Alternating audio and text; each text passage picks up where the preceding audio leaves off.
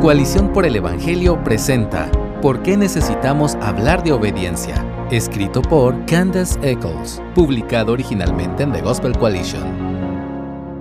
El segundo nombre de mi hija es Gracia, y conozco a más de una familia con una hija llamada Mercy, que en inglés significa misericordia. Gracia y misericordia, conceptos que son pilares en el Evangelio, conceptos lo suficientemente hermosos como para ponerles esos nombres a los niños. Pero en todos mis días nunca he conocido a una persona que se llame obediencia. Este nombre fue utilizado por los puritanos para sus hijas hace mucho tiempo, pero ha caído en desuso. Es una lástima, ya que la obediencia es una idea fundamental en la palabra de Dios. De hecho, la gracia y la misericordia que tanto amamos fueron posibles gracias a la obediencia perfecta de Jesús. Pero esta palabra y el concepto asociado a ella han perdido popularidad. La obediencia no suele surgir en conversaciones informales con otros creyentes. No se suele escribir en las letras de las canciones de alabanza modernas, y rara vez es el tema de podcast o artículos. ¿Por qué la obediencia ha pasado a un segundo plano en nuestro discurso cristiano habitual? Hace un par de décadas existía una tendencia a ejercer la libertad cristiana al tiempo que se rechazaban las mentalidades legalistas de generaciones anteriores. Cuestiones como el consumo de alcohol, la práctica del descanso sabático, el diezmo bíblico y el uso de malas palabras fueron objeto de acalorados debates.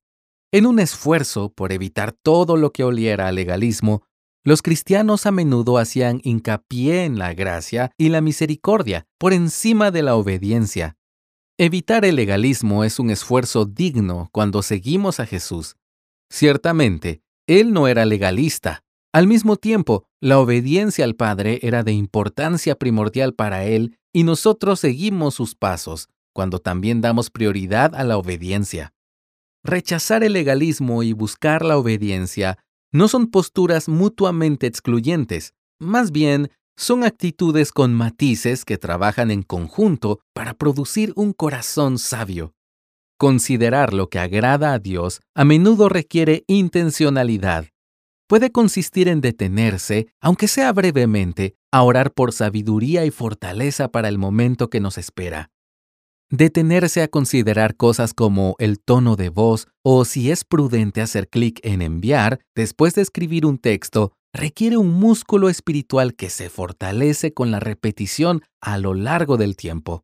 Desarrollar el músculo espiritual de la obediencia a través de una vida lenta y reflexiva en una cultura de incesante actividad es un reto.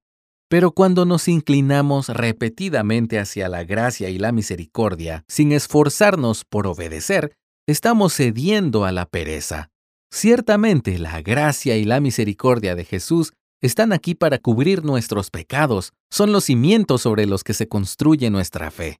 Pero nunca fueron concebidas para ser la base de nuestro desinterés, como explica 1 de Samuel 15:22. Obedecer es mejor que un sacrificio, y el prestar atención que la grasa de los carneros. Nuestros esfuerzos por evitar el legalismo y nuestra tendencia a ceder a la pereza pueden llevarnos a restar importancia a la obediencia, pero con la ayuda del Señor podemos cultivar una visión elevada de la obediencia que refleje más fielmente la perspectiva de Dios. Estas son dos razones por las que vale la pena volver a poner la obediencia en el primer plano de la vida cristiana Razón número uno. La obediencia agrada a Dios. En las Escrituras, la persona que se somete voluntariamente al Señor recibe la impresionante bendición de caminar más estrechamente con Él. Abraham fue llamado amigo de Dios porque creyó a Dios, como dice Santiago 2.23, y ese creer fue demostrado a través de la obediencia continua. Las escrituras dicen que Noé, Enoc y Leví caminaron con Dios al tiempo que mencionan la rectitud de ellos en Génesis capítulo 6 versículo 9, capítulo 5 versículo 24 y en Malaquías capítulo 2 versos 4 al 6 respectivamente. Honestamente, es fácil desanimarme cuando oigo hablar de santos como estos porque parece que no puedo pasar 60 segundos sin desobedecer a Dios de una manera u otra. Pero no leamos perfección en las vidas de estos hombres o de cualquiera de las otras personas en las Escrituras que agradaron a Dios a través de su obediencia. Nunca se nos dice que fueran perfectos. Al contrario, la palabra nos muestra lo lejos que estaban de serlo. Pero caminaban con Dios en una atmósfera relacional constante de obediencia acompañada de arrepentimiento. No solo sus actos de obediencia eran agradables para él, sino que la postura de arrepentimiento regular por la desobediencia revelaba una sumisión a los mandatos de Dios. Esta cadencia de obediencia y arrepentimiento marca el ritmo del caminar con Dios día a día, también para nosotros. Razón número 2. La obediencia demuestra el creer.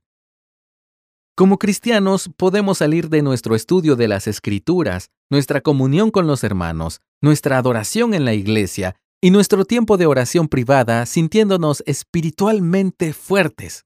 Pero cuando el calor se eleva a través de circunstancias difíciles, elegiremos demostrar con nuestras palabras, actitudes y cuerpos lo que creemos en nuestros corazones, especialmente cuando esto nos cuesta algo. La obediencia es la prueba irrefutable de que creemos ante Dios, ante los demás y ante nosotros mismos que tomamos en serio la palabra de nuestro Padre y que estamos dispuestos a arriesgar nuestras vidas por ella.